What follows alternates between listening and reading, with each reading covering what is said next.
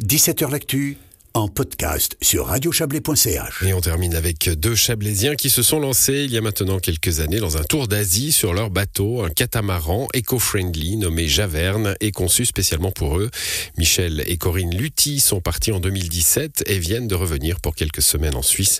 Léa Journaux les a rencontrés et leur a demandé ce qui les a poussés à partir. C'était mûrement réfléchi. On attendait vraiment que tout soit bien organisé, que les enfants euh, soient sortis de leur nid, qu'ils soient autonomes, qu'ils ont leur apprentissage, qu'ils volent presque de leurs propres ailes. Puis après, c'est un enchaînement, ma foi, qui est arrivé comme ça, avec notre petit bateau sur le lac, avec euh, toujours aimé beaucoup les sports aquatiques. C'est un peu Corinne qui m'a poussé à quel menteur, c'est lui qui rêvait de partir euh, en voyage. Et il m'a entraîné dans, dans son délire. ouais, mais t'as as suivi. Hein. Elle a suivi toutes mes folies. Effectivement, ben on, a, on en est à 5 ans en mer, là, actuellement. Et puis on est. Bon, il y en a qui arrivent à faire le tour du monde en une année. Hein. Nous, euh, ma foi, on a fait 5 ans, on n'a fait que l'Asie du Sud-Est pour l'instant. Et puis, voilà, vous avez vécu votre aventure et tout à coup, le Covid est arrivé. Comment ça s'est passé? Est-ce que ça a compliqué le parcours? On ne peut pas dire que ça a compliqué parce que le Covid, on ne sait pas ce que c'était à l'époque. Donc on arrivé, c'était en mars 2020. Euh, donc nous, on devait participer à un rallye qui allait suivre toute la côte ouest de Sumatra. Et puis, on avait tout prévu. Donc, nous, on allait descendre Sumatra, on allait croiser sur Madagascar, remonter, puis Afrique du Sud, etc. Donc, on était prêts. On avait euh, six mois d'avitaillement à bord du bateau. Tout était nickel. Et on arrive à Sabang, donc euh, pointe nord de l'Indonésie. Et puis là, on nous dit, ben, euh, vous n'avez plus le droit de descendre à terre. on était quoi, une quinzaine de bateaux à ce moment-là, qui participaient justement à ce rallye. Et puis ils nous ont dit, ben euh, voilà, vous restez sur vos bateaux. Il y avait toute une organisation qui avait été mise en place. Euh, vous attendez les instructions, l'organisateur va vous dire ce qui va se passer. Donc on s'est retrouvé sur Nias, donc au milieu de au milieu de Sumatra. La province de Nias. La province de un Nias. gouverneur qui nous a mis à disposition une île où il nous a dit vous allez rester là le temps qu'on décide euh, ce que vous allez pouvoir faire. Donc on, nous, on nous dirige sur cette île. On était ouais, quoi, toujours une quinzaine de bateaux. Et puis, euh, bah là, il faut qu'on s'organise. Donc, euh, ok, vous restez là, vous ne devez pas bouger de cette île. Ok, nous on veut bien rester sur l'île, tout le monde était autonome. Puis bon, une semaine, deux semaines, un mois, deux mois.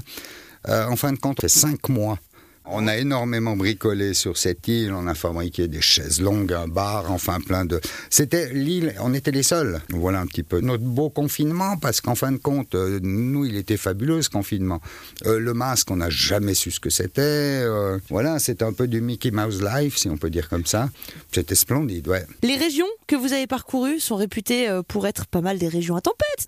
On peut dire ça comme ça. Est-ce que vous avez eu des soucis? Oui, ça arrive. C'est vrai qu'on a eu quelques frayeurs et surtout euh, dans les premières années euh, où on, ben voilà, on était des bleus, comme on dit, des navigateurs, des jeunes navigateurs. C'est vrai que une fois on est parti euh, pour faire trois jours de navigation en direction de Bali, et puis là la tempête s'est levée, il y a eu 40 nœuds de vent, ce qui correspond à peu près à 80 km/h de vent. Où là on a changé nos plans, puis on a dit non non, on a navigué vraiment dans des conditions terribles pendant trois heures, puis au bout de trois heures on a dit mais non, on va pas à Bali parce que c'est là où c'est dangereux, donc on a changé de direction. Puis au lieu de faire trois jours de navigation on en a fait six. Il faut changer ses plans, en fait, quand il y a des tempêtes comme ça. Il faut pas s'obstiner parce que euh, la sécurité, c'est important. Cette tempête-là, ouais, elle nous a marqué parce que quand même, on avait des creux de 5 mètres euh, qui nous arrivent derrière. On se dit, oh là là, on s'est pris nos deux vagues par-dessus le bateau.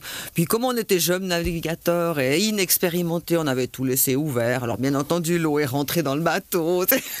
c'était panique à bord, mais bon, ben voilà, on apprend comme ça en fait.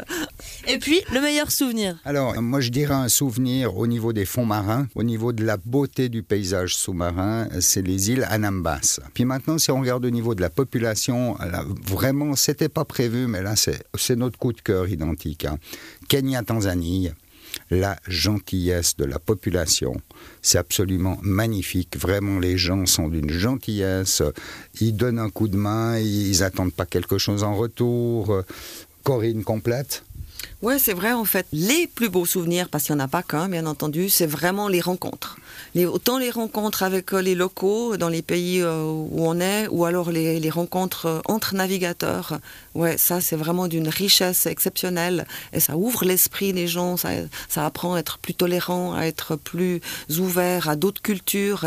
En fait, c'est ça le voyage, c'est de découvrir des gens qui voyagent comme nous, des gens qui habitent dans des pays pauvres, de voir comment ils vivent et, de pas de pas non plus arriver comme des colons et puis euh, non mais non mais vous faites tout faux. Non non, il faut aller à leur rythme, il faut les écouter, il faut vivre du temps avec eux.